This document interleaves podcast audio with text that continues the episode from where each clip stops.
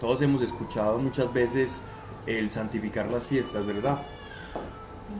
Y nosotros no somos judíos, entonces no tenemos el Shabbat, no tenemos la fiesta de los tabernáculos, la Pascua, el Hanukkah.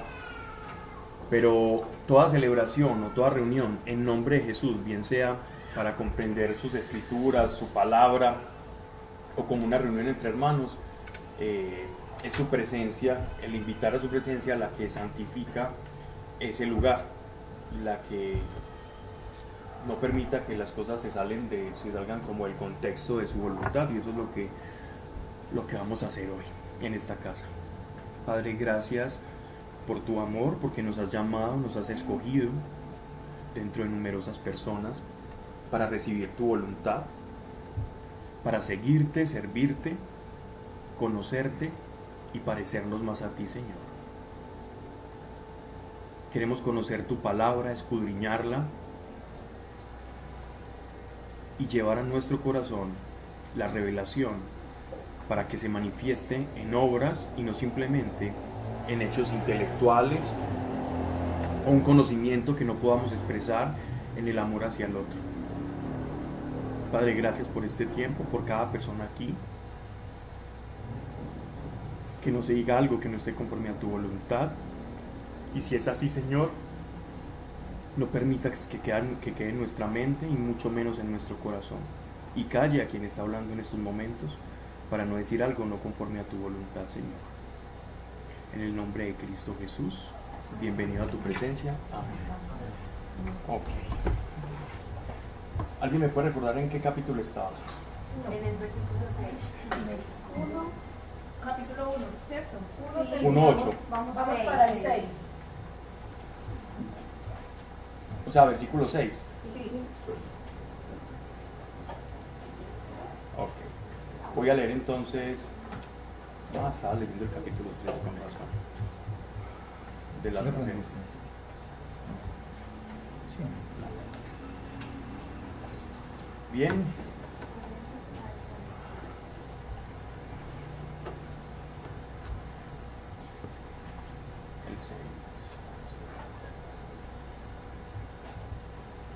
Voy a leer desde el versículo 3, ¿les parece? Bendito sea Dios y Padre nuestro Señor Jesucristo, que por su gracia, que por su gran misericordia nos reengendró a una viva esperanza por la resurrección de Jesucristo de entre los muertos.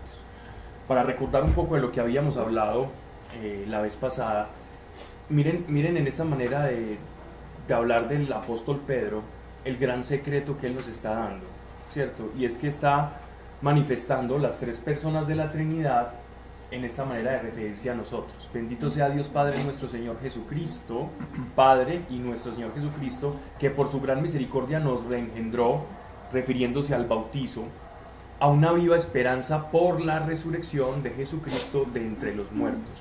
Hablábamos, terminábamos la, la charla pasada respecto a lo que es la resurrección. Y es que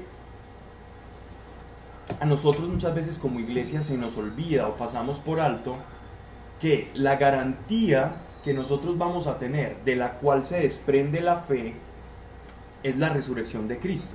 La resur- el hecho de que Cristo haya resucitado y una nube de testigos atestiguen esa resurrección y evangelicen, o sean, el ev- evangelizar es yo soy testigo de la resurrección y yo transmito el hecho de que yo conocía, que conocía a Jesucristo. Esa era la misión de la iglesia primitiva, de los apóstoles y la nuestra también. Yo soy testigo de un Jesucristo, de un Cristo resucitado.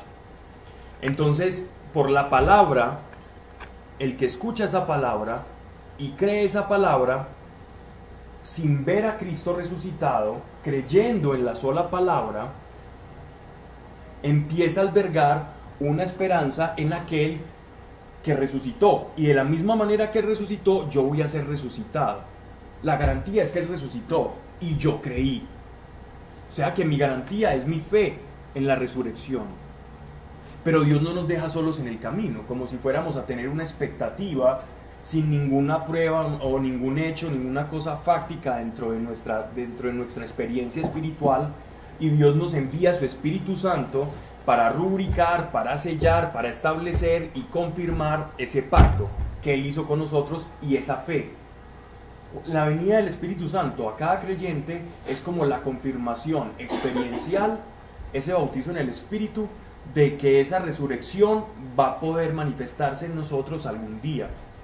Entonces no simplemente es la fe de que yo creo algo difícil de creer, sino que cuando yo creo eso algo difícil de creer, el Espíritu Santo comienza a actuar dentro de mí y la vida de Cristo manifestándose en mí de cierta forma eh, atestigua a través de esa experiencia en el Espíritu Santo que esa resurrección es verdad y que yo voy a poder apuntar a esa resurrección algún día.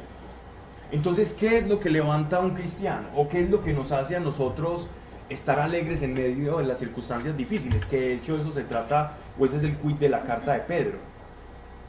El asunto es la esperanza en la resurrección. Muchas veces nosotros nos alegramos como iglesia eh, por una promesa que Dios me hizo, digámoslo así como en mi momento de conversión. Cuando, cuando yo tuve un encuentro con Dios, cuando Dios me salió al camino y me encontró y me llamó a través de su vocación, a través de que escuché a alguien, eh, de mi familia, de la tradición, de tantas maneras que Dios puede usar en su multiforme gracia para llamarnos, eh, independientemente de la forma en la que Él nos llama, muchas veces nosotros, en ese momento podemos experimentar como una promesa que Dios tenga con nosotros. Dios no solamente me va a llamar a mí, sino que va a llamar a mi familia. O Dios, eh, hay un pariente enfermo y yo sé que Dios lo va a sanar y yo tengo esa esperanza, Dios lo ha revelado a mi corazón. O Dios me va a sacar de esa situación en la que yo estoy. Llámese económica, llámese enfermedad, llámese problemas con hijos, con familia, con cónyuge, con cualquier cantidad de cosas que, que atañen como a, los problemas de nosotros. ¿Cuál es tu esperanza? ¿Que Dios cumpla una promesa o que tú vas a resucitar? ¿Cuál es tu esperanza? ¿Dónde estamos poniendo nuestra esperanza? Suena extraño porque es que la resurrección la vemos, es que eso están por allá que yo necesito cosas más palpables para, para poder sentirme mejor con Dios. ¿Ya? Pero a lo que Dios nos está llamando es a que seamos conscientes de quienes estamos llamados a ser y que de ahí parta nuestra alegría, más allá de la consolación del Espíritu Santo, que es el cumplimiento de todas esas promesas mediáticas de nuestra vida cotidiana. Dios quiere primero que nos sintonicemos con la última cosa, con lo que Dios en verdad quiere hacer con nosotros como, como, como hijos suyos, y es el darnos su herencia, el darnos el cielo, y, ya como subsidiario secundario, ya empezar a mirar como todas esas promesas y todo ese cumplimiento. Que el orden de prioridades en lo que nos alegra nuestro corazón debe ser, en primer lugar, la resurrección. Bendito sea Dios Padre nuestro Señor Jesucristo, que por su gran misericordia nos reengendró a una viva esperanza. El bautismo, cuando somos bautizados, nacemos a la esperanza de la resurrección, porque cuando yo estoy en la inmersión, cuando yo soy bautizado y salgo limpio, limpio de pecado, libre, nazco a esa nueva vida y esa esperanza a través del Espíritu Santo que inocula en nosotros, comienzo a decir, yo también voy a vivir una vida nueva y esta carne y este, y este cuerpo que está, digámoslo así, como a merced del, del desgaste, de las enfermedades, de todos los problemas, va a resucitar algún día. Y eso es lo que verdaderamente me hace feliz. Porque piensen una cosa, Lázaro murió y todos sabemos por los evangelios que igualmente resucitó. Pero ¿a dónde está Lázaro ahora? No es el primer ministro de Israel. ¿Dónde está Lázaro? Dormido. Eh, qué bien. Dormido, sí está dormido. Pablo, pero revivir y resucitar son cosas diferentes, no. ¿Cómo? es lo mismo, es lo mismo. Es lo mismo, revivir y resucitar. No, eh, no, él resucitó, pero no resucitó para la gloria. No es lo mismo. Él resucitó carnalmente. Estaba muerto y resucitó. Exactamente, ¿dónde está? Durmió, murió. Pero efectivamente nosotros no usamos la palabra muerte. Entonces, ¿qué pasó? Sí, hubo un gran milagro en él y todo eso, pero él murió. Entonces la esperanza, la esperanza de Lázaro tenía que ser la resurrección, porque él iba a sufrir, su cuerpo iba a perecer nuevamente. así como ya lo había, como ya lo había vivido. Entonces, si la esperanza de Lázaro era su propia vida, vana esperanza es. Entonces, ¿qué verdaderamente me puede hacer feliz a mí? El ser consciente de lo que soy llamado a ser. Y si nos falta esa revelación en nuestra vida, si yo todavía no puedo sacar alegría de esa verdad, entonces tengo que ajustar cuentas con Dios. Si tú hoy, a la fecha, no te sientes alegre porque un día vas a resucitar porque a veces es algo demasiado abstracto, lejano, como, ah, no, yo, yo necesito algo más práctico, yo soy una persona activa, práctica y necesito algo más que eso. Pídele a Dios que te revele a través del Espíritu Santo en el corazón que estás llamado a ser tú para Él, en la gloria venidera. Él no te va a decir todo porque no lo soportaría, lo que vamos a experimentar allá, pero sí te puede dar eh, sí te puede dar una evidencia o te puede, te puede generar una revelación en el corazón sensible de lo que estás llamado a hacer en el cielo. Y ese es el trabajo del Espíritu Santo. Ah, entiendo, yo tengo el concepto hoy en día ya que cuando estemos en el cielo vamos a tener nuestro cuerpo. Pero, Pero- también vamos a tener actividad. Sí, pero una actividad gloriosa, sin sufrimiento, sin dolor, va a ser algo magnífico. Y allá, y Dios tiene, Dios dice que tiene una gloria preparada para nosotros, que incluso los ángeles, que lo vamos a hablar no me quiero adelantar, que de eso vamos a tocarlo más adelante, los ángeles incluso dice que están como exultantes. Exultantes es como cuando uno está en la silla así, listo para salir disparado cuando vea alguna noticia, como expectante, ¿no? Como a la expectativa. No, de ver cuándo nos vamos a convertir en lo que Dios quiere que nos convirtamos. Pero entonces, o sea, todas las personas van a, vamos a resucitar, ¿sí? Sí. Algunas para vida, otras para muerte. porque entonces es la, la del juicio. Ajá. Pero el, juicio al final no sabemos cuándo va a ser. No. Entonces, mientras eso pasa, yo ya me, yo me moriré antes que pase. ¿Y tú te moriste antes? Eh, no, no, no, no, eh, no es que estás en stand-by, simplemente no tienes un cuerpo nuevo, estás en espíritu. es que Pero no con cuerpo. tiempo, Ujú. eh, va a ser lo mismo uno en Es que su- suena muy loco, Tatis, pero fíjate que el tiempo de cierta forma funciona en función, valga la redundancia, de la vida. Las cosas, o sea, que, que, que influye el hoy, el mañana, el pasado mañana una piedra que no muere nada. Entonces, de cierta forma, nosotros hoy estamos vivos, pero cuando morimos es como que muy loco y todo, pero como si saliéramos de, este, de, esta, de esta temporalidad de la carne. Dios es como que se mantiene en un eterno presente. Entonces para él el ayer es hoy, el hoy es hoy, el mañana es hoy, siempre es hoy. A, uno, uno siempre está pensando cuándo se acabará el mundo, pero es que vos te morís y se te acabó el mundo. Vos te morís y fue la venida de Cristo en ese instante, te encontraste con Él. Va a llegar un día donde para toda la carne en esta tierra, sí habrá, ha- habrá como un tiempo donde todo se terminó y llegó el juicio. Pero en el momento en el que nosotros partimos, ahí se nos acabó el mundo. ¿Sí me entiendes? Este mundo. Hmm. Pablo, tengo una pregunta. Sí, Hay otra cosa. O sea, pues sí, pero de todas maneras. Marta, hay algo. La, el ser humano, nosotros estamos regidos por la causalidad. ¿Qué es la causalidad? Nosotros solo vamos, nosotros medimos el tiempo en función de causas que producen efectos, ¿cierto?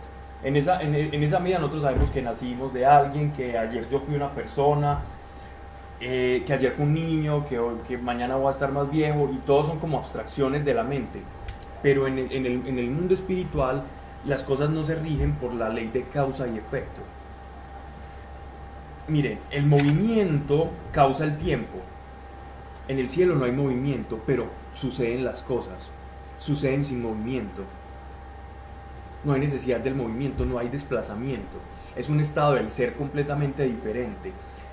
Y para nosotros seres, eh, digámoslo así, que estamos sometidos a la causalidad y que todo lo medimos en función de ayer, hoy, mañana, esto ha puesto incluso a, los, digámoslo así, como a los estudiosos del fenómeno del yo y de la conciencia y todo eso, cuando, cuando estudian o indagan, bueno, ¿cuál es el momento presente? Cuando tú piensas, yo estoy aquí, mientras estás pasando, te das cuenta que en realidad estás es en un presente continuo, pero que tu mente tiene la capacidad de Anteponerse a ese presente, llámele futuro, o recordar algo que ya no existe, porque existe es un presente de corrido.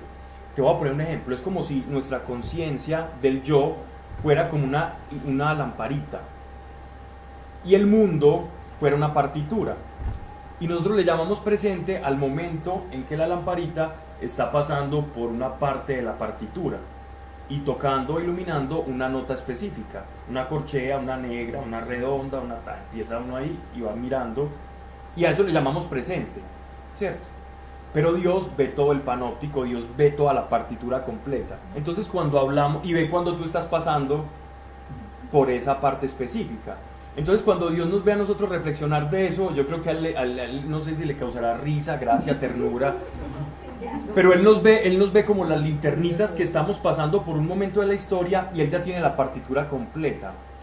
Y los ángeles tienen hasta cierto punto una perspectiva más alta que nosotros, pero según las escrituras no tienen la partitura completa, porque si ellos están exultantes y expectantes a ver en qué nos vamos a convertir nosotros en esa partitura mientras vamos pasando, no lo saben. Entonces sabemos que ellos tienen también una limitación de, conocimiento, ¿no? En el reino angélico. ¿Conocen más que nosotros? Evidentemente sí. Pero, pero desconocen muchas cosas de nosotros y están viendo a ver en qué momento se va a manifestar. Vamos a hablar más adelante de eso. ¿Ibas a decir algo? Pablo, pero es que pues es, como temas de temas de temas. Pero, o sea, si no me quieres responder, me dices, o sea, si nos desviamos mucho. Pero, o sea, mi pregunta es,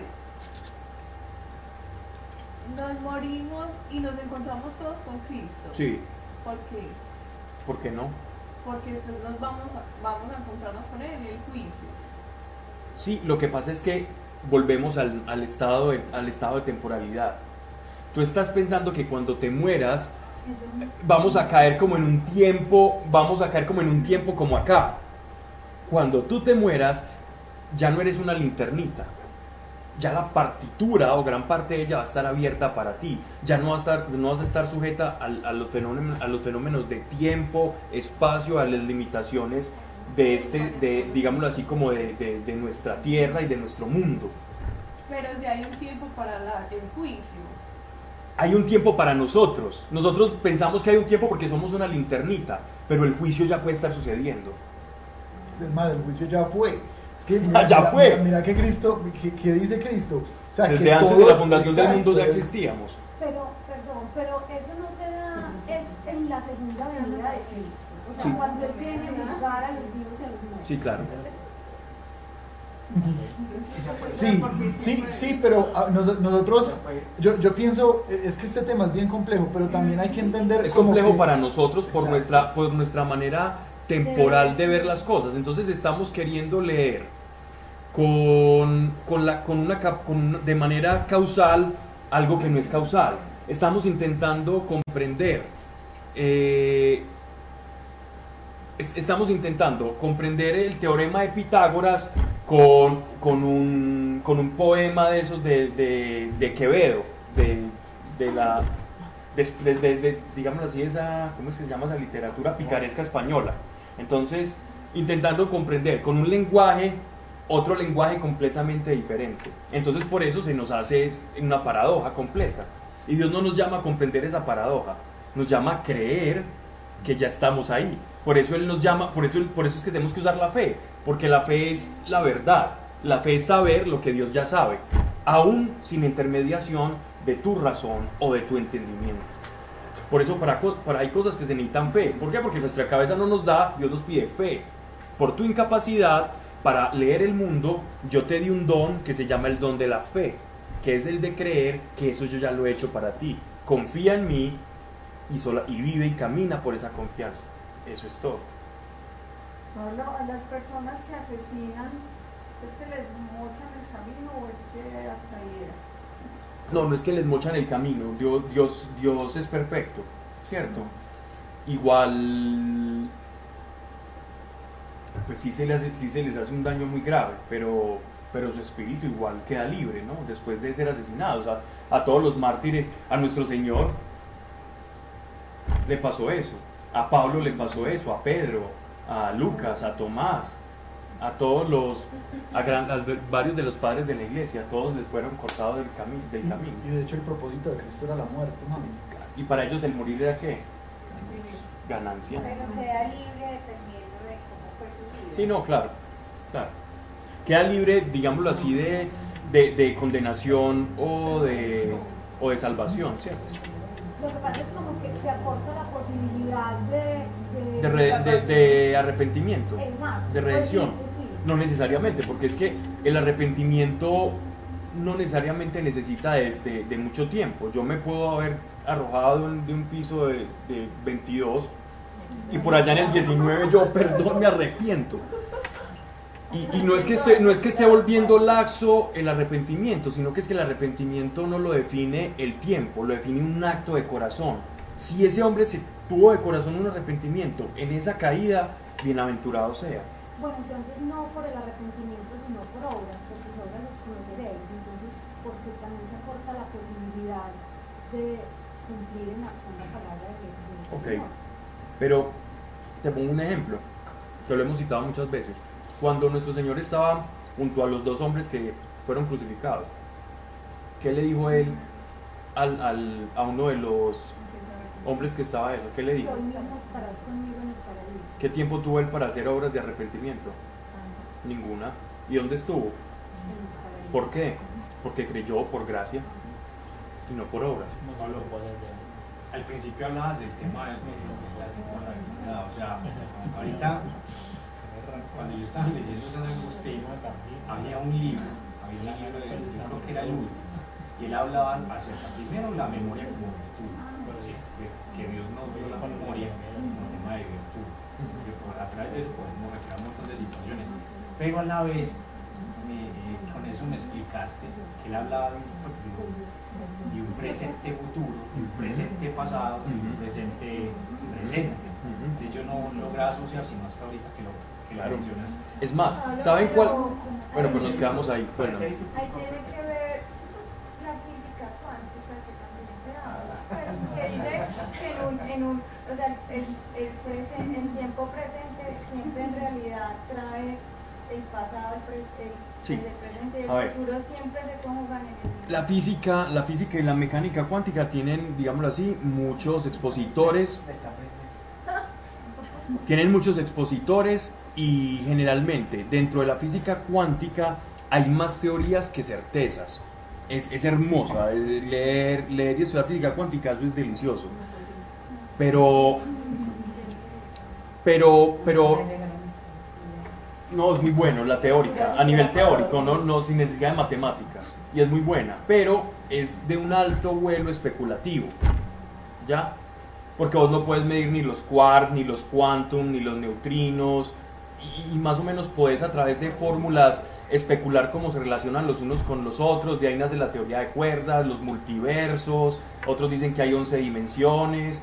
eh, bueno, una cantidad de cosas, pero que todavía es tan especulativo que se empiezan a meterse, bueno, en, en el mundo subatómico el tiempo no existe, ¿cierto? Incluso el, el famoso experimento de la doble rendija, el del gato, el de la caja del gato que muere, que le dan cianuro, bueno, todas esas cosas, a él le dicen el gato. Gato mentira. Al próximo miércoles tenemos acá. Sí, la física cuántica de hecho ha, ha tocado, ha rayado con la filosofía, ¿cierto? Llegan puntos en que uno no sabe si es física cuántica o es filosofía lo que está leyendo. Pero eso, como a utilizarlo para esto, pues, a veces se tocan en puntos interesantes del no tiempo, de que puede haber un no tiempo, de que el tiempo es algo eh, extraño, es relativo. Le digo una cosa, yo pienso que uno entiende mucho eso cuando el apóstol Pablo decía, conocí un hombre que, subió al, que subió al tercer cielo. Y dice, si en cuerpo no lo sé, si en espíritu no lo sé. Y luego va diciendo, y vio cosas que no les dado decirlas. No porque Dios le dijera, no lo puede decir, sino porque él trataba de O porque no explicarlo con palabras. Y él decía, no, no tengo con palabras cómo explicar lo que vi. Esa experiencia. Exacto, entonces por eso, por lo que decía Pablo, hay cosas que de pronto Dios nos va a permitir ver, pero pero ni viéndolas las vamos a entender. Es más, bajemos, la fe. Sebas, bajemos a lo práctico lo que estás diciendo. ¿Quién es capaz de nombrarme un color que nunca haya visto? Invéntese un color que usted nunca haya visto. O piense, piense en él. Piense en un color que usted no haya visto. ¿Quién quiere un Dolex Fortes para después de media hora intentar? No va a poder. No, van a- no, no se va a poder. A menos que lo veas o esté dentro del rango de tu experiencia. Esa fue la misma dificultad que tuvo el apóstol Pablo para expresar lo que vivió en el tercer cielo. Y se me fueron dichas cosas eh, que para mí es imposible dar. En, en palabras inefables, él dice, no puedo. Grave. Quedó completamente fundido. Y como decía Sebastián, no es que él lo quisiera, es que no podía. Como expresar un color. Si Dios me muestra un color diferente, yo digo, es que es como... eh, no, yo lo- me lo imagino, pero no sé. que está- Lo que están hablando es lo, no ¿qué? No, no, No. Ah, No estamos hablando de esa es la carta de los Gálatas. ah, Bien. Que él está hablando de una experiencia que tuvo de un arrebatamiento. Eh, ok, sigamos.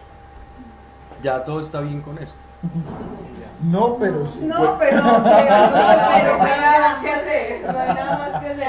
A este paso, a este paso vamos a terminar, vamos a terminar disertando de si, si, si, el- si la luz es una onda o es una partícula. O por qué se comporta a veces como onda o a veces como partícula. pues.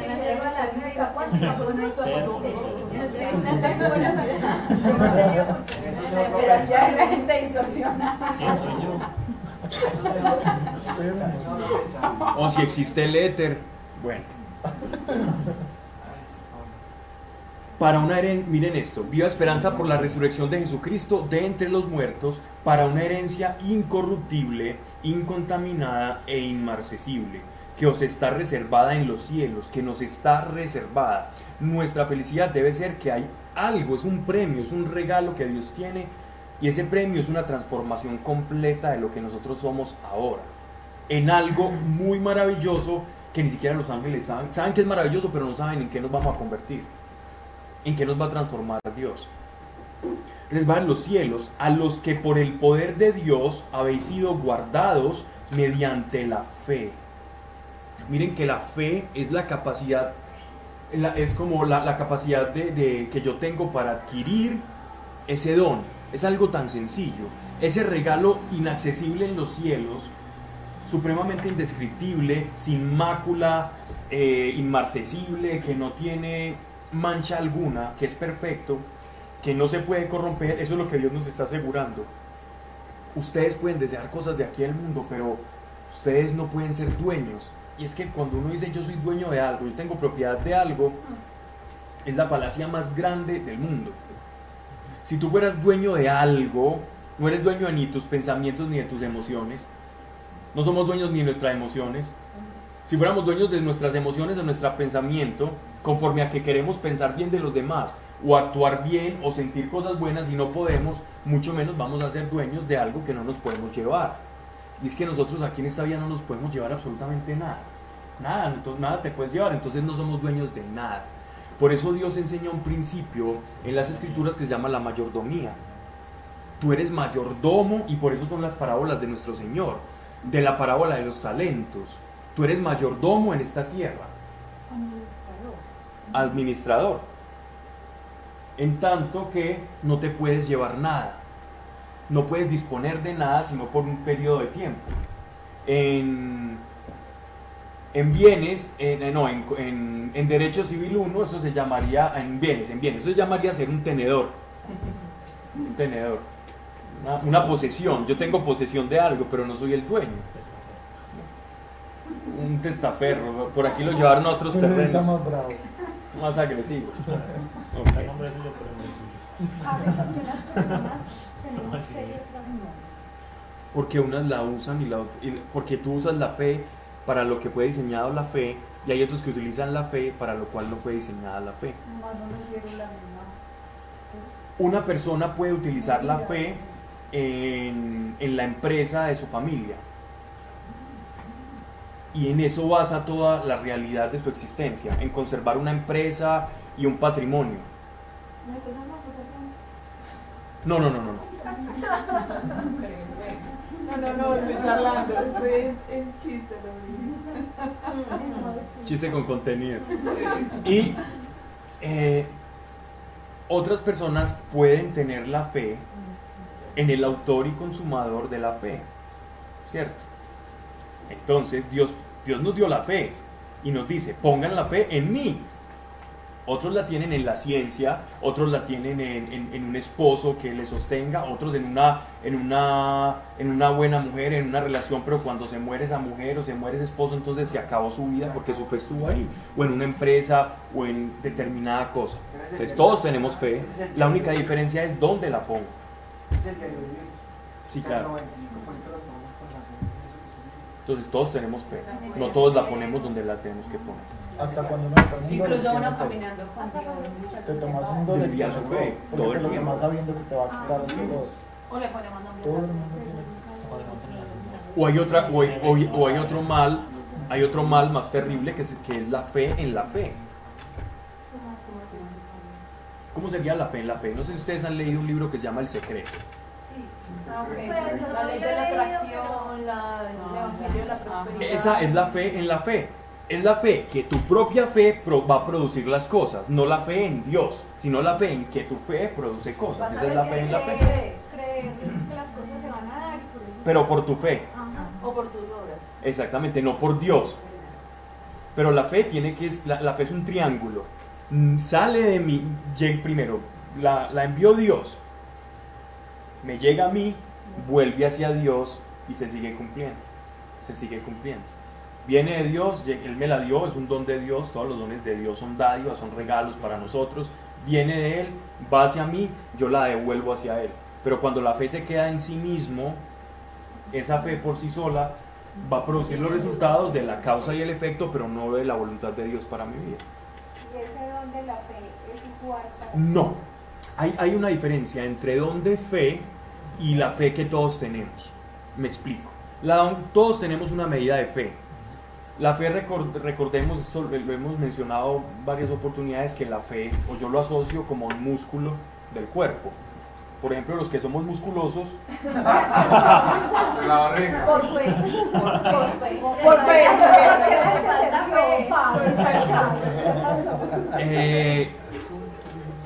Fe. Eh, Pero te da fe como De pronto en el cielo, culturista, de o-. Ya le reveló que somos Eso, claro, claro, la en calzoncillitos, pero allá en el cielo haciendo...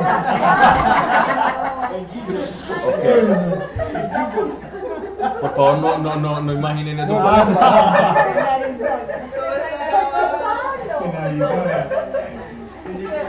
Venga, este programa, este programa de streaming no tiene pitico. Ahorita miramos Busquemos esa opción. Busquemos esa Ok. Hoyitos ochenteros. Ya, volviendo, volviendo como a, a temas más. Qué pena para los que nos escuchan en vivo. Ok. Eh, la fe, cierto, es como ese músculo. Hay quienes lo usan. Bueno, en este caso no voy a poner otro ejemplo. de- No, ¿quién no? Hay, algunos que lo usan. Eh, No tengo, no tengo aquí como ejemplo presente. No tengo ejemplos presentes, pero bueno.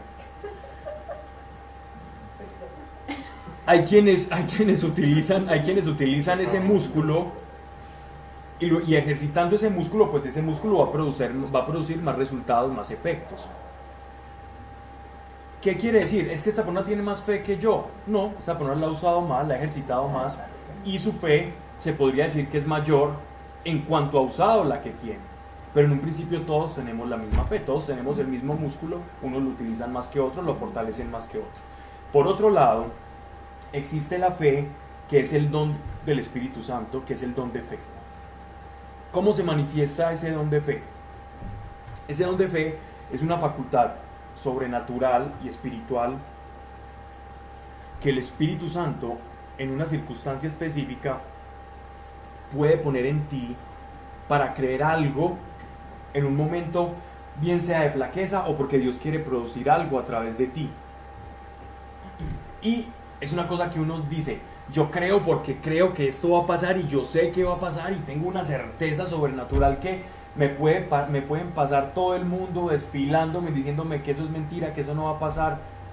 Y yo sé que sé que sé que va a ocurrir, porque el Espíritu Santo a través de un don espiritual me puso esa certeza en el corazón. A eso se le llama el don de fe por el Espíritu Santo. Por ese don de fe hay muchos enfermos que se sanan, por ese don de fe eh, ocurren milagros y muchas cosas. No, no simplemente por el hecho del don de milagros, sino por el solo hecho del don de fe se producen muchas cosas. La mujer, por ejemplo, que, que tocó el manto de Jesús, la mujer que sufría de flujo de sangre, por la fe, ella le arrebató a Dios, le arrebató a nuestro Señor poder, le arrebató poder por la fe. Entonces e- ella fue un ejemplo perfecto de cómo funciona la fe. La fe hacia Él produce algo en, en nuestra vida, sobrenatural. Y el don de fe manifestado en, Hechos de los Apóstoles cuando estaban camino al, templo, en el, pórtico de la Hermosa, en Jerusalén, eh, ven a un paralítico y se acercan dos de los apóstoles. Pedro toma la, la vocería y le dice, en el nombre de, Cristo Jesús, lo- no tengo ni oro ni plata, pero en el nombre de, Jesucristo, levántate y anda. Y, y el cojo sale. Él sabía por el don de fe que este hombre se iba a levantar. Y desató la orden conforme al don de fe y este hombre se levantó. Pero entonces es nuestra fe en Dios y no, y no las cosas que tú dices en, en lo mismo, porque las cosas también que decías, o sea, creo porque yo puedo, no porque yo, o sea, también ahí es cuando caemos en En la fe, en la fe. Pero eso produce. Que es también lo que. Pablo alguna vez nos había dicho, Dios. Es como, como que Dios ha establecido leyes que son inquebrantables, las uses como las uses. El problema es que muchas veces la gente está más en función de qué es lo que sirve que en lugar de qué es lo correcto. Entonces alguien pone en, en marcha su fe, ve que funciona y ya poco le importa a Dios porque tengo mi fe y me, y me sirve y la sé manejar. Nosotros somos llamados a usarla de forma correcta y por eso hablamos de los tiempos de Dios, la voluntad de Dios. Pero- pero hay mucha eso tiene gente que ver con el con PNL de Sí, alguna manera. sí, claro que sí. Tiene que ver con esa Programación neurolingüística. puedes, pero bajo tus propios esfuerzos. Sí. ¿no? Claro que sí. O sea, la, esa no programación neurolingüística no es sana. O sea, en, en la, en la fe nosotros. Eh, no es sana en qué sentido no es sana, en el sentido en que eh, el- te vas haciendo el Dios de ti mismo y eso es muy peligroso. Pero cuando tú dices, Pero cuando tú dices, la "Oye, fuerza- depende de vos, el acto Cuando tú depende de ya depende de no vos. ¿Y porque este sí yo no soy capaz? No- No, Pero es el la palabra, el aprendizaje poder de la palabra. Es- que la lo que- palabra tiene poder. Sí, lo que pasa es que hay un eclecticismo. A ver, todas, ¿qué pasa? ¿Qué es eclecticismo? Es una fusión de cosas.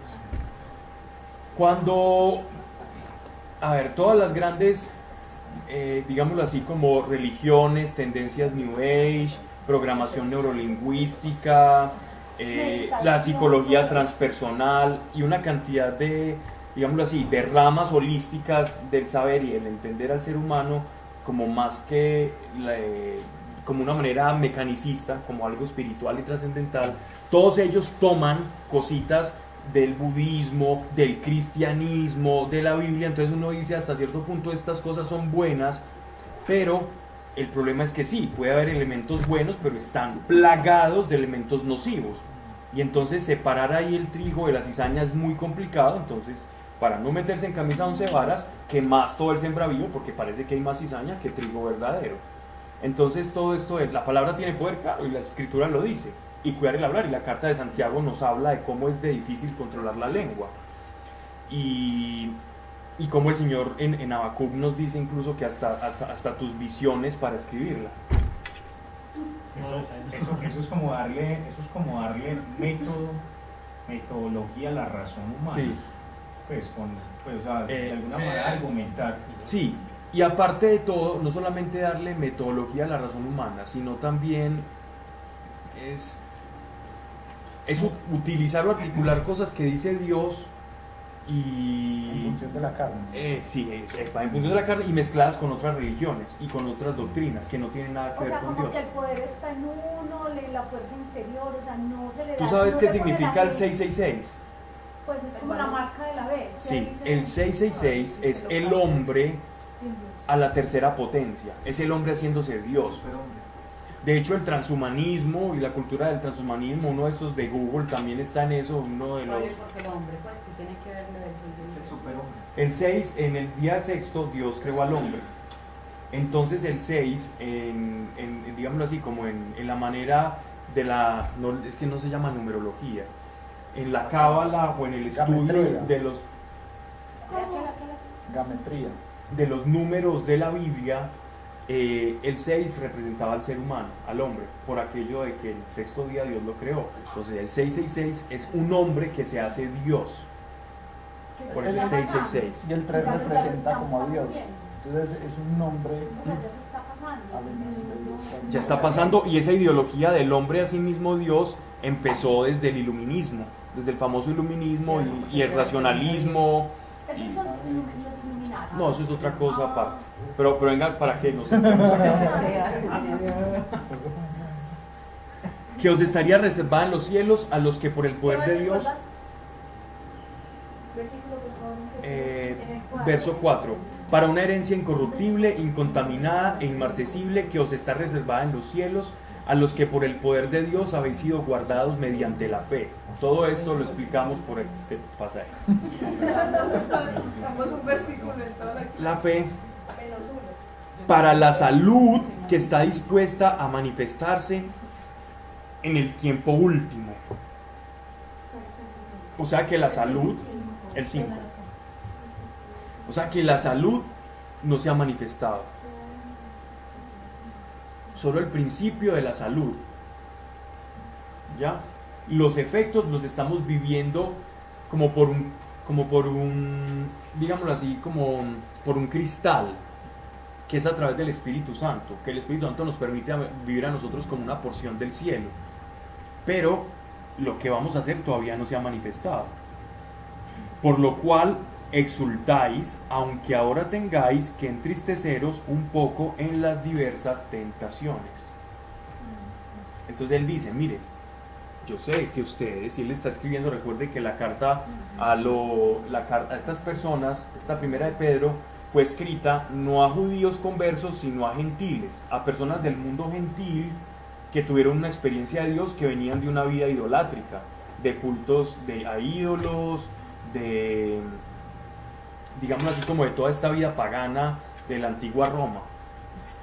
Hay quienes creen que la mayoría de, gente a la que él le habló eran los, eran los romanos, pero cuando uno lee el primer capítulo eran como personas más bien de Asia Menor, que eran, también estaban completamente paganizados.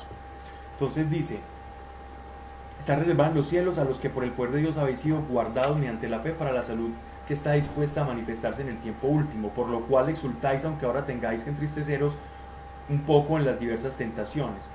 Es como si ellos quieren una cosa que es tener esa, esa herencia espiritual ya, pero se encuentran en esta vida llena de sufrimientos, de tentaciones y justamente en la persecución por parte de Nerón, en prácticamente ellos como si fueran los responsables del incendio allá en Roma.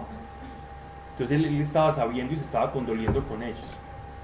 Esta fue como la última generación de creyentes a la que los apóstoles le hablaron.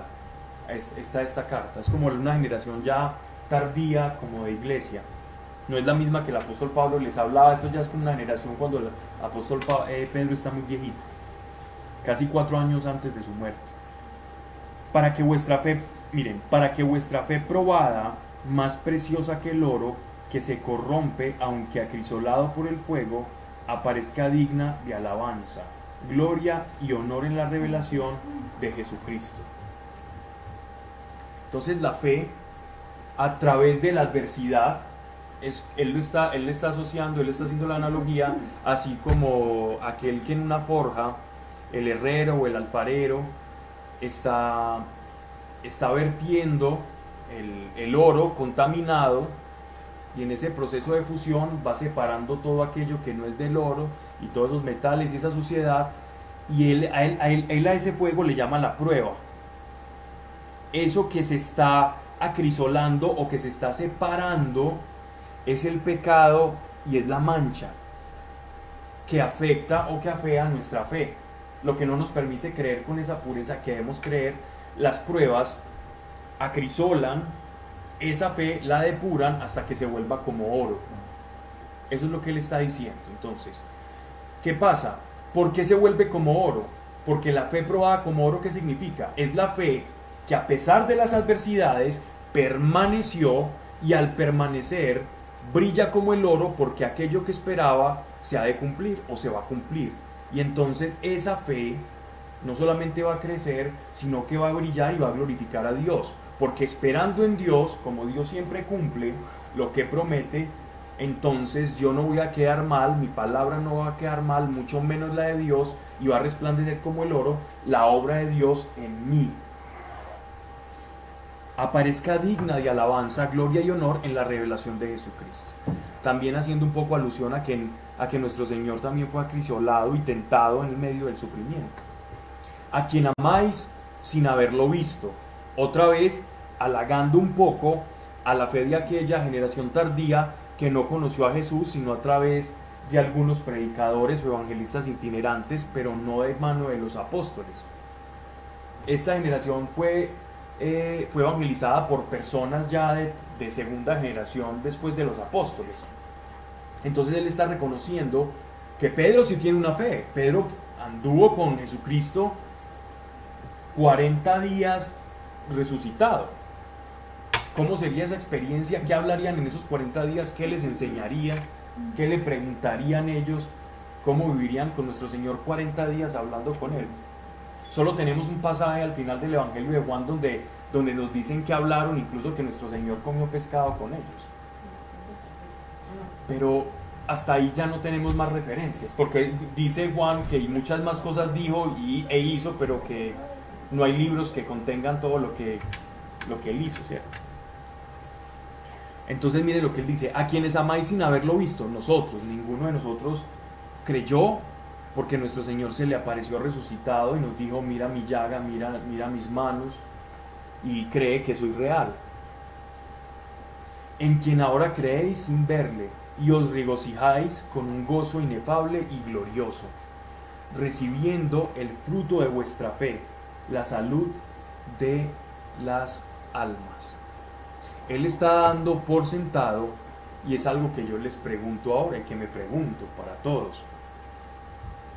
Nosotros nos regocijamos en la salud de nuestra alma. ¿Qué es salud de nuestra alma?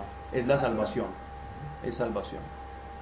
Es simple y llanamente en mi salvación. Yo me regocijo en que Dios me salvó. Yo soy consciente de que es esa salvación. Si no nos regocijamos en eso, pidámosle a Dios que a través de su Espíritu Santo nos dé el gozo de la salvación. Nos es indispensable, como creyentes, caminar bajo el gozo de la salvación. Ese gozo no lo podemos perder. A veces nosotros como creyentes, y repito algo que dije eh, hace un momento, nos gozamos en la consolación que recibimos de Dios como, como ese, ese, dulce cuando nosotros nos convertimos o empezamos una relación con Él. Y es completamente válido y es delicioso. Pero el gozo que debe prácticamente llenar nuestra alma es el gozo de la salvación. Y difícilmente yo veo personas que están felices por eso. Ay, Dios mira lo que hizo por mí, Dios me hizo este milagro, Dios hizo tal cosa, y esa es la felicidad.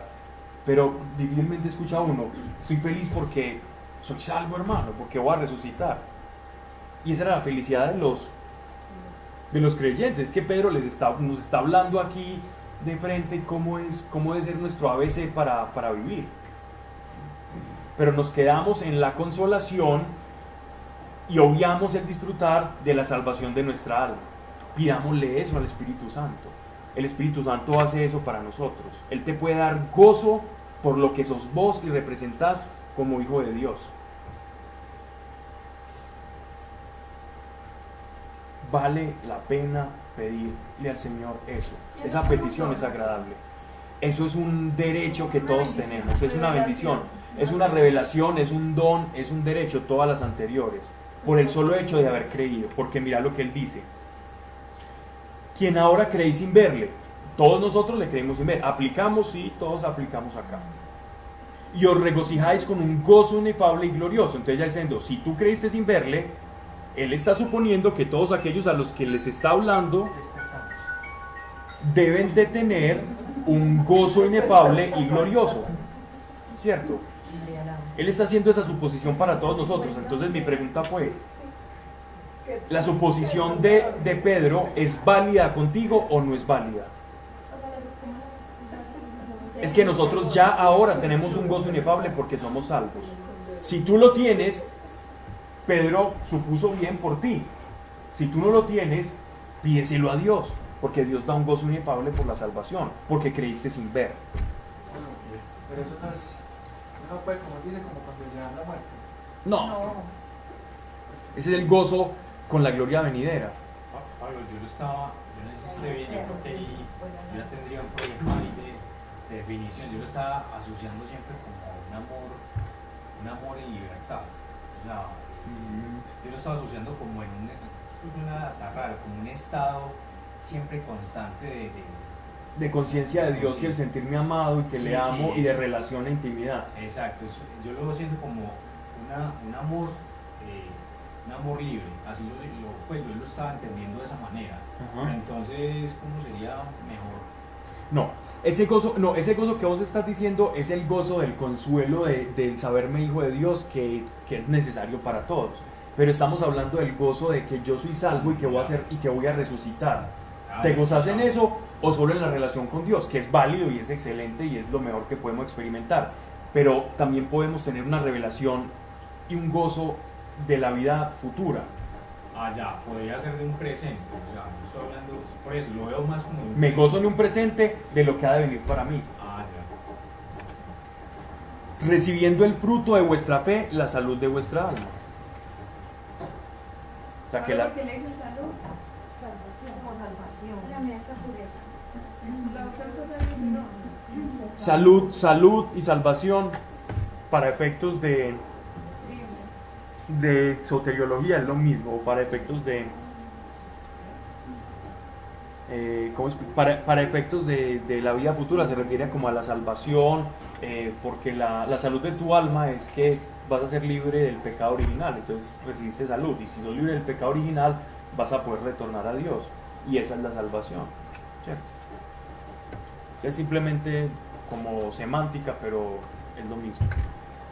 Verso 10, primer capítulo, acerca de la cual, acerca de la cual qué, a cuál se refiere a qué, es el conector de qué. Ajá. Inquirieron e investigaron los profetas que vaticinaron la gracia a vosotros destinada. Miren esto. ¿Quiénes son los profetas y qué era lo que ellos escudriñaban? Es decir, que ellos intentaban entender. ¿Recuerdan lo que estábamos hablando ahorita sobre el apóstol Pablo que citó ahorita Sebastián, sobre la visita al tercer cielo cuando él estaba por allá en Asia del apóstol Pablo? Él eh, intentó describir un estado de cosas que no comprendía, simplemente citó su incapacidad de comprenderlo. No menos el profeta Isaías que acabamos de leer, recuerden ustedes que en, el capítulo 43, 61, 53, él, él describía un estado de cosas que ni él mismo comprendía. Entonces él tenía una cantidad de visiones y revelaciones que él hablaba pero sin comprender los tiempos. Y ellos se esforzaban, los profetas se esforzaban por poder hilar cronológicamente cuándo iba a ser el cumplimiento de la manifestación de ese siervo, esa salvación o realización para Israel. Entonces a esta salvación que nosotros accedemos por medio de la fe, los profetas quisieron comprenderla sin lograr hacerlo. ¿Por qué? Porque ellos entraron también como en esa esfera profética del no tiempo y ellos veían la vida, el pasado, el presente y el futuro de Israel como un caleidoscopio y lo único que podían hacer era escribir esas, cosas como las veían y solamente aquel que va con la linternita en la partitura de Dios e ilumina y dice, oh, oh, aquí esto es lo que se relaciona con Isaías, cuando yo alumbro esa parte voy a comprender la manifestación de los tiempos. pero, pero si yo la intento comprender antes, la locura es terrible. Entonces, ¿qué, qué- qué decían o qué instaban los, los rabinos de, de la época?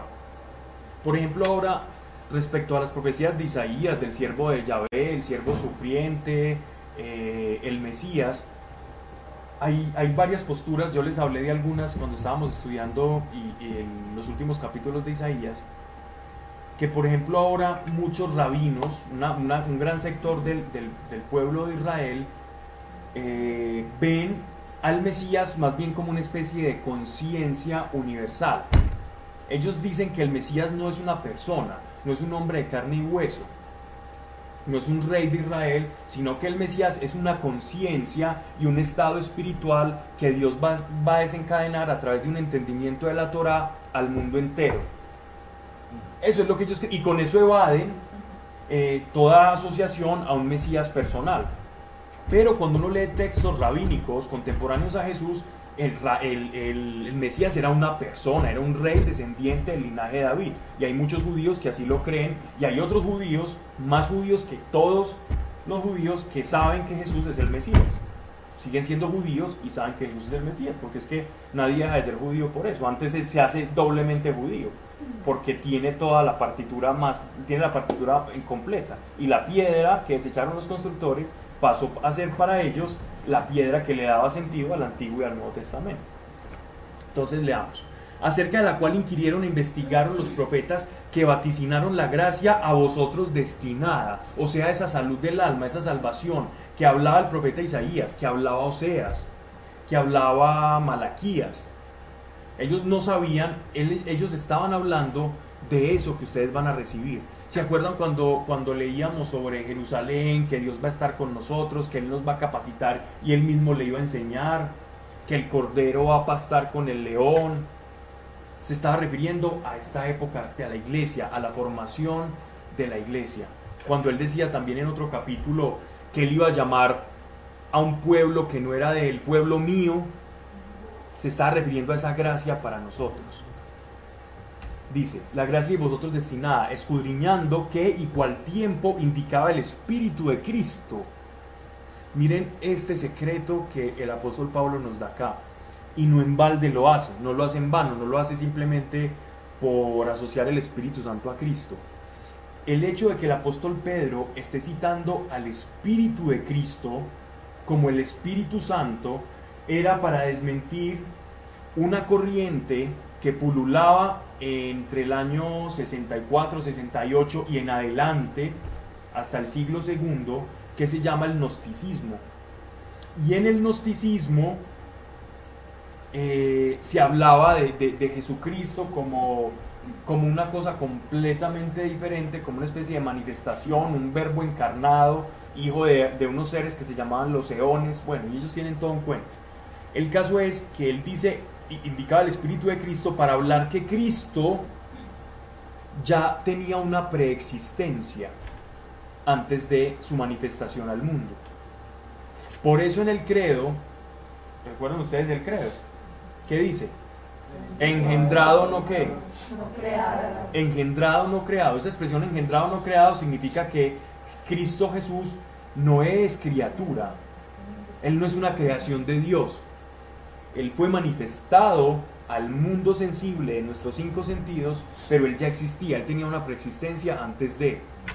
Y por eso en el prólogo de Juan, él dice, y en el principio era con Dios, y era el verbo, y el verbo era con Dios, y el verbo era Dios. Había una preexistencia. Él no es una criatura. La palabra criatura viene de creación. Él no fue creado, él no lo crearon. Él fue engendrado. O sea, él fue manifestado al mundo, pero él no fue creado en el mundo. Es que se sientan en unos lugarcitos o se acuestan en unos lugarcitos. Ya entendí por qué, ya ahora entiendo por qué quería que empezara a morrar, ¿cierto? Pero fue muy honesta en su petición.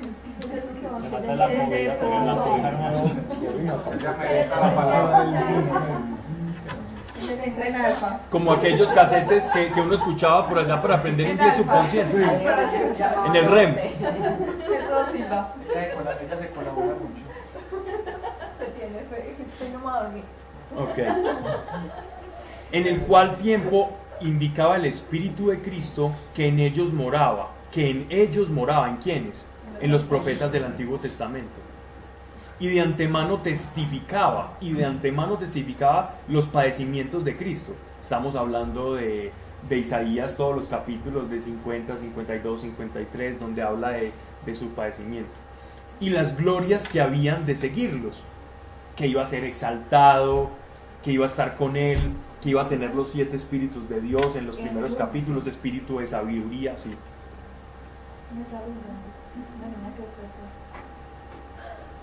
Ah, pensé que en el capítulo 11 de Isaías. Que en ellos moraba, y de qué memoria, lo tiene subrayado. Y que antemano testificaba los padecimientos de Cristo y las glorias que habían de seguirlos. A ellos fue revelado que no a sí mismo, sino a vosotros, no a sí mismo, ¿para qué el apóstol Pedro dice esto? Porque había una interpretación clásica dentro de las corrientes judaicas, que también la vimos cuando estudiamos Isaías, que interpretaban que los pasajes de Isaías, cuando él se refería al siervo de Yahvé, se refería a sí mismo. Entonces Pedro está desmintiendo a esa corriente rabínica que asumía que era el, que, ese, que ese personaje o ese siervo que tenía los siete espíritus de Dios era el profeta Isaías. Para desmentir esa, digámoslo así, esa, esa creencia judaica. Eh, Pablo, Ajá. pero pues muy abusivo decir que no les bastaba por el hecho histórico de que pues, eh, llegó el Mesías y pues, fue crucificado. O sea, no era suficiente ese, Sí. Uno, para ellos la cruz era sin- eh, sinónimo de maldición, ¿cierto? Entonces un rabino y un profeta no podía ser maldecido, maldito, Ah, sí. de una manera tal. Entonces, ¿cómo vamos a decir que nuestro profeta cayó en, la, en el latrocinio más grande que los romanos solo tenían reservado para los, para los traidores a la patria, ni siquiera para ellos mismos como ciudadanos? ah, Y, y tenían otros argumentos, pues, algunos por soberbia, otro por religiosidad, otros simplemente por incredulidad. Muchos desecharon. Pero ya el apóstol Pedro va a hablar de esto más adelante, lo habló Isaías y lo habla también, creo que es el Salmo 102.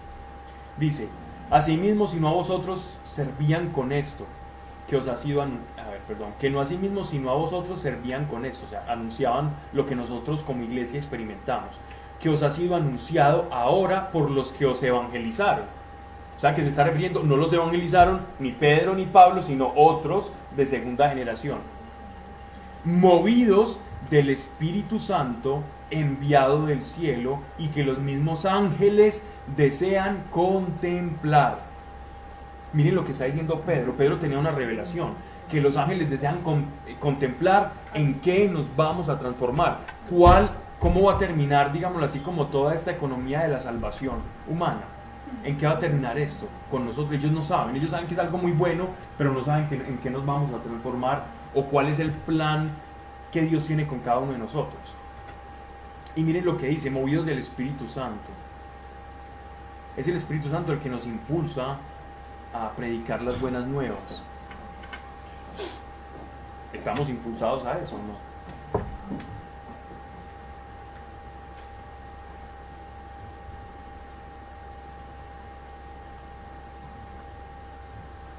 Ok. Versículo 13 a las 9 y 13. Por lo cual, ceñidos los lomos. Ya nos explicaron a qué, estamos llamados a hacer. Nos dieron una, una un, digámoslo así, como un vistazo del futuro. ¿ya? Un anticipo de algo muy grande que incluso los ángeles están ahí como esperando, como con las crispetas allá y a ver qué, cuándo va- van a ver todo eso. Por lo cual, ceñidos los lomos de vuestra mente y apercibidos, tened vuestra esperanza. Esa expresión ceñidos los lomos, que muchas veces se utiliza en el Antiguo Testamento y que Pedro está haciendo eco de esto, eh, es una expresión popular de la época por aquello de que ellos tenían eh, túnicas, cuando andaban los hombros varones espirituales, religiosos, generalmente andaban con túnicas. Entonces ceñidos es que ellos se levantaban la túnica, se la remangaban para trabajar, como la expresión esta de hacer esto. ¿Cierto? Señor Lomo, eh, pónganse firmes que es que vamos a hacer algo, les voy a, les voy a pedir acción con esto. Entonces ellos se ponían ya a labrar la tierra y todo eso ciñéndose de los lomos. De vuestra mente y apercibidos, tened vuestra esperanza. Señor, los lomos de vuestra mente es apropiense y sean responsables con lo que piensan por lo que les voy a decir. Armadura. Eh, sí tiene que ver con la armadura, pero, pero en cuanto a analogía, en, en cuanto a una expresión coloquial, pero no, no tiene nada que ver con el pasaje de la armadura de Dios de Efesios. No tiene nada que ver. Pablo, pero es que mira, este dice, y bueno, y seguramente poner toda vuestra esperanza en la gracia que se os dará el día de la manifestación de Jesucristo. Ajá, es que no he terminado de leer toda la, todo el párrafo. Por lo cual, Señor, los lomos de vuestra mente y apercibidos, tened vuestra esperanza completamente puesta en la gracia que os ha traído la revelación de Jesucristo. Sí, está más sintetizada, está bien. Como hijos de obediencia, y aquí va, aquí va a explicar a qué se refiere. Dime. Pero porque dice que se dieron los nombres de nuestra mente. Es porque especifica que son específicamente estos. No simplemente podría decirse en los nombres de la porque Jesucristo lo Sí, Por- no, por lo que él va a decir, porque ahorita nos va a hablar de diferentes cosas, de diferentes formas en las que nosotros tenemos que practicar la santidad, que a eso se refiere este pasaje, a la práctica de la santidad y las virtudes morales y cristianas. Entonces, cuando él dice, Señor, los lomos de vuestra mente, es porque hay una manera de vivir que configura el mundo y que el mundo sigue, y hay otra manera de vivir a la forma o a la manera de Dios. Entonces, mi mente sintoniza, conecta con una forma de vivir o conecta con otra forma de vivir. Entonces, lo, lo que está tratando de decir es, desconecte su mente de la forma de vivir del mundo y conéctese con su mente, eh, con la mente de Dios. Entonces, por eso ciñase los lomos de nuestra mente, apropiese de sus pensamientos. Por lo que le voy a decir es esto, no se conforme al mundo y conforme a Cristo. Entonces dice, completamente puesta en la gracia que os ha traído la revelación de Jesucristo. Como usted fue llamado a algo muy grande, ubique su mente, ciña el lomo de su mente a lo que usted está siendo llamado a hacer. Entonces usted no se puede comportar como un perrito cuando usted está llamado a ser un ser humano. No se comporte como un animal cuando usted está llamado a ser otra cosa más grande o más alta, por decirlo, no estoy despreciando a los animales, es, simplemente un ejemplo. Compórtese a su llamado. ¿Ya? Es como si a mí me invitaran a una ceremonia y me dicen esa ceremonia, tiene que ir de smoking, partido de grillo atrás, zapatos en punta, corbatín, en fin, como rin rin.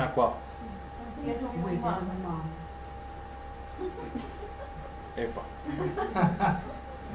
Y, y yo voy a esa, a esa invitación y me voy a esa fiesta, me voy con, con, con pescadores, con, cha- con sandalias de, de, de turi- de turista por la Notivara, con el pan francés aquí debajo, sin bañar.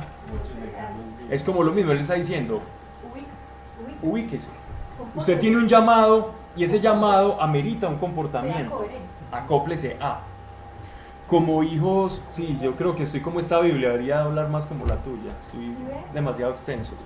Como hijos de obediencia, no os conforméis a las concupiscencias que primero teníais en vuestra ignorancia. Esa palabra aquí, concupiscencia, cuando uno lee el, el texto original en griego, en esta expresión se refiere a actos idolátricos. O sea que eran personas del mundo pagano que le está diciendo, mire, ustedes cometían una cantidad de actos de idolatría y ofrecían sacrificios y hacían estas cosas, ya no las hagan más. Ustedes ya no pertenecen a ese mundo, ustedes fueron sacados de ese mundo de tiniebla y plantados en un mundo de luz. Como hijos de obediencia, no os conforméis a las concupiscencias que primero tenías en vuestra ignorancia. Antes, conforme a la santidad del que os llamó, sed santos en todo. Porque escrito está, sed santos porque santo soy yo. Palabras del Levítico. Sed santos como yo soy santo. A que la ley de alguna u otra manera nos sigue abarcando en el sentido de que hay un principio moral de parecernos a Dios. Y si llamáis Padre al que sin acepción de personas juzga a cada cual según sus obras. Aquí vamos, Pa- Pablo, Pedro, perdón, ya está utilizando aquí dos pasajes del Antiguo Testamento. Y si llamáis Padre al que sin acepción de personas juzga a cada cual según sus obras, vivid con temor, vivid con temor todo el tiempo de vuestra peregrinación. Esto está bien interesante. Para el apóstol Juan, eso lo veíamos en Apocalipsis, lo vimos en Apocalipsis, el Sebastián. Sebas, singular. Cuando vimos Apocalipsis, Sebas, Que no nos damos la vuelta, Pablo. sí. Sí, esta es la parte en la que la clase de orden privada. se ve, se ve muy, se ve- veíamos muy claramente cómo Juan veía, o en Apocalipsis ve la vida de nosotros como iglesia como si estuviéramos en un peregrinaje. ¿Qué es una peregrinación? ¿Quién sabe qué es una peregrinación? Es un recorrido, es un camino, pero es un camino que, ¿qué connotación tiene? Un camino Todos los caminos conducen de un punto A a un punto B, es decir, tienen un propósito y un destino, pero ¿qué destino es el camino peregrinación? ¿Qué connotación tiene eh, la, la- la palabra peregrinación? Vamos a hacer un peregrinaje a Jerusalén en busca de algo, sí, pero de algo qué? Exactamente, en busca de algo espiritual, ¿ya? Entonces, la peregrinación,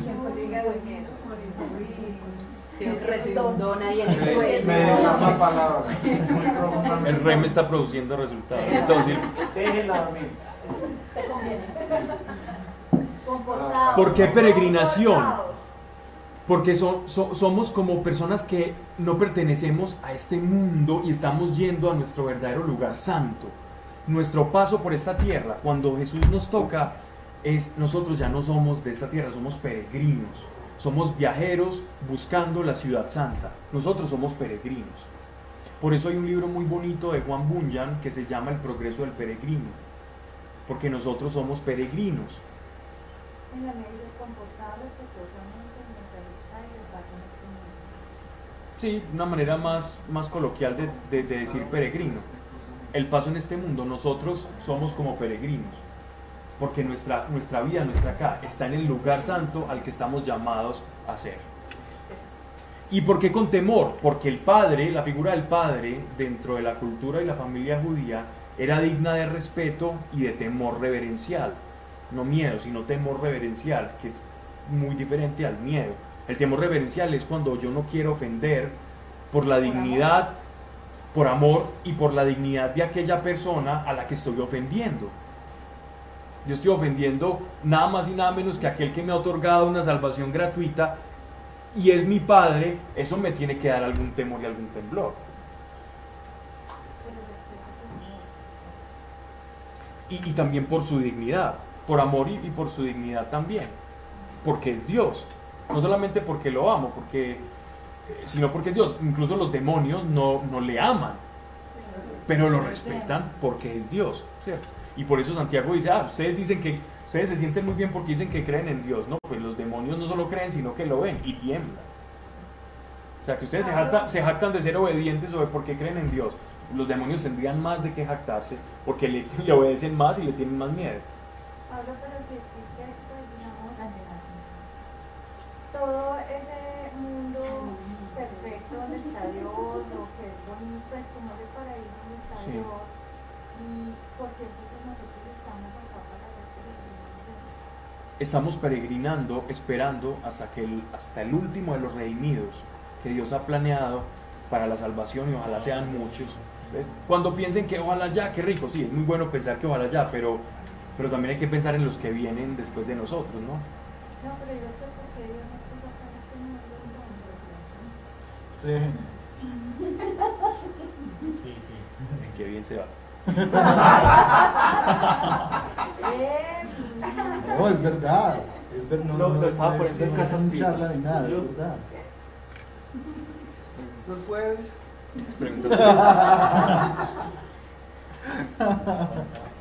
Y si llamáis al Padre, a quien sin acepción de personas juzga a cada cual según sus obras, vivid con el temor de todo el tiempo vuestra, en vuestra peregrinación, considerando que habéis sido rescatados de vuestro vano vivir, según la tradición de vuestros padres. O sea, el camino idolátrico de los gentiles en Asia Menor. No con plata y oro corruptibles. Fuiste rescatados no con plata y oro corruptibles, sino con la sangre preciosa de Cristo. Esta expresión sangre preciosa de Cristo también la repiten eh, todos los, los primeros padres de la iglesia, teólogos y escritores de la cristiandad, hacen mucha referencia a esto, que nosotros fuimos comprados con sangre, una transferencia espiritual sino con la sangre preciosa de Cristo como cordero sin defecto ni mancha, ya conocido antes, ya conocido antes de la creación del mundo y manifestado al fin de los tiempos por amor vuestro. Eso responde un poco la pregunta de Marta. Ya conocido antes de la creación del mundo y manifestado al fin de los tiempos por amor vuestro, por amor de todos aquellos que se van a salvar, es, es por eso que estamos acá. Estamos acá por amor. Sí, estamos peregrinando, porque todavía el estado del ser que Dios nos ha llamado a convertirnos no se ha manifestado en nosotros. Y eso cuando leíamos en la carta de los romanos se llama uno de los ayes o los ais del Espíritu, que el Espíritu Santo dentro de nosotros gime por esa redención final, hasta incluso la misma naturaleza, dice el apóstol Pablo, que está esperando a que todo esto sea transformado en una tierra nueva y un cielo nuevo. Pablo, pero somos, como pensando en lo que ella preguntó, o sea, somos peregrinos porque perdimos en Génesis Exactamente. esa, Claro ese- que sí. Esa estado- comunión de Dios. Ajá. Ese estado de perfección y de comunión con Dios. Pero te digo, porque vos lo, lo lees y vas a entender cosas muy puntuales que de pronto con una respuesta en cinco minutos dejan, te van a dejar muchos vacíos. Pero en realidad nosotros estuvimos en ese estado de perfección también. E incluso el estado en el que vamos a estar va a ser mucho mejor de lo que Adán perdió. Un constante refinamiento de... No, no es que sea un constante, sino que por lo que por un hombre que no era Dios se perdió, por un hombre que es Dios rescatado, haga la comparación. Lo que por un hombre perdimos. ¿qué vamos a ganar siendo con Dios? La caída de Adán produjo todo este caos de pecado y de desconexión con Dios. Ahora la muerte de nuestro Señor y su sangre preciosa que no comprará para nosotros. Eso es como cuando a usted le quitaron la lonchera y llegó la mamá y no, mijo, venga que yo le doy siete más grandes y ahí le compra. Y no le hace al niño. O como que uno perdió así. una, perdió una plata en pesos y le van a pagar la misma cifra, pero en dólares o en euros o en libras. En Bitcoin. Bitcoin no. Bolívares No, no, qué, no, qué no. feo eso. Eso estuvo mal. Mañana hablamos del merecimiento. Bueno.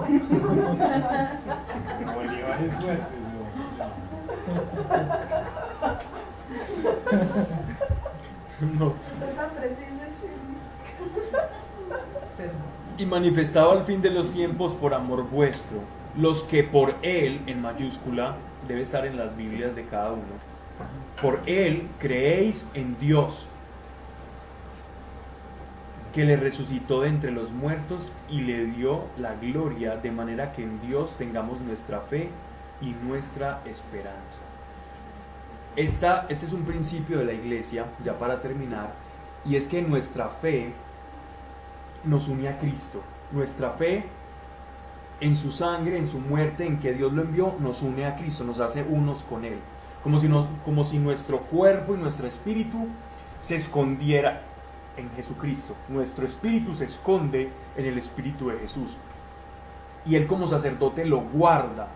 El espíritu de nosotros está resguardado en Jesús. En, en Él nosotros estamos y vivimos y respiramos, esperando tengamos nuestra fe y nuestra esperanza, es decir, nuestra esperanza porque Él resucitó y nosotros también vamos a resucitar en Él y con Él vamos a vivir lo que Dios quiere que vivamos en el futuro, que es lo que vamos a leer en el, en el- en el siguiente párrafo, que es muy interesante. Miren que la, la carta de Pedro parece corta, pero es un poco es densa, porque cada palabra tiene una connotación que te lleva, no lo, porque no, no habla por hablar, sino Pablo, que habla por revelación. Pablo, Sí. cuando, la, la- cuando la palabra se refiere a santidades separados de separados. Se refiere, en este caso, la santidad no se refiere a, a la, a la santidad en cuanto Dios nos, nos apartó del mundo, sino se refiere a la santificación. Y qué buena la pregunta porque no aclaré. Se refiere, esta, esta expresión aquí es santificación y no, no santos como apartados para Dios, sino aquel que comienza a vivir moralmente y siendo santificado y apartándose y renovando su mente también no solamente con proponiendo como de su parte él no está diciendo como como que por esa por eso vas a, a ganar la salvación pero está diciendo que nosotros tenemos que esforzarnos también para, para ser dignos de ese llamado y ponernos el traje el smoking respecto al llamamiento que tenemos y que no descansemos en la libertad del cristiano porque muchos de, de Asia Menor estaban descansando en la libertad de la gracia y por ese descanso en esa libertad estaban, no dejaban que el Espíritu renovara y lo santificara. Entonces la, la- la tarea del apóstol era reforzar en esas partes en las que la iglesia estaba en déficit. ¿Cierto? Algo más para terminar, nos queda un minuto. Bien, Padre nuestro, gracias por cada persona que la pasea en esta casa y en cada uno de las casas, Señor, que todos habitamos, que tu presencia nos sea manifiesta. Dos cosas, Padre, hoy te pido en nombre de todos nosotros. Señor, la primera, gracias. La segunda es que nos des el gozo de nuestro llamamiento y nos reveles al corazón, tu Señor, por medio de tu Espíritu Santo, que nos reveles la unión que tenemos contigo y un poco dentro del Señor de la relación que tienes con cada uno, de lo que estamos llamados a hacer, para que tengamos un motivo cada día y sumar otra alegría a las que ya tenemos contigo, Señor. Y es la alegría de la salvación. Te lo pido, Señor, para cada uno, encarecidamente, para cada uno de nosotros. Ayúdanos a que el Espíritu retorne a nosotros la alegría de la salvación. En el nombre de Cristo Jesús. Amén. Gracias a ustedes. Muy bien.